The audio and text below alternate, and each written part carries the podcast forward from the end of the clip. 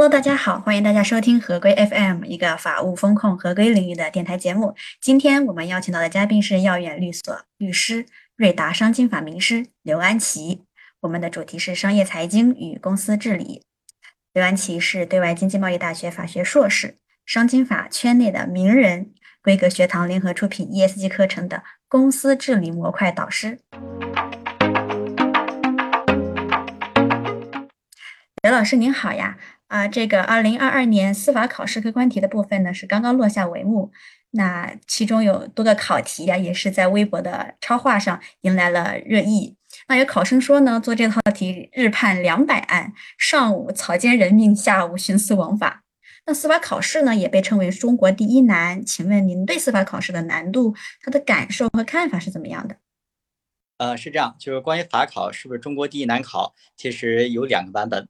第一，有人说是个法考第一难考，然后还有另外版本就说这个 CP 注册会计师是中国第一难考。但无论如何，其实都可以看到这个法考它是有一定的难度的。那至少能和 CP 并驾齐驱。其实两个考试我都考过，当然只能说都考参加过，不能说都考过了。我是司法考试考过了，注会一直没有考过。在我心中，确实这个司法考试现在叫法考，法律执业资格统一考试。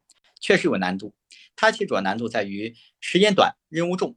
它需要呢，在一年之内，你要把从刑法、刑诉、民法、民诉、行政法、行政诉讼法、商法、经济法、国际法八大主办学科都得把它学个七七八八。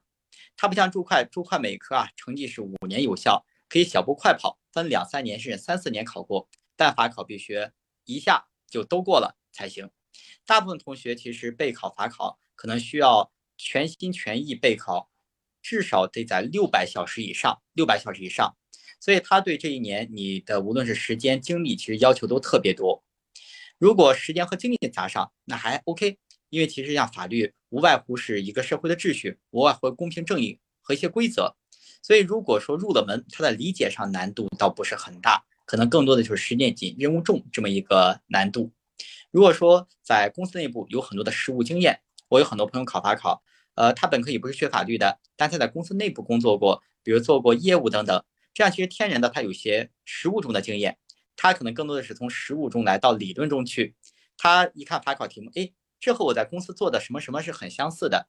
所以像在这种公司内部工作经验很丰富的同志，那其实考民法和商法就得心应手，那可能觉得像刑法刑诉陌生一些。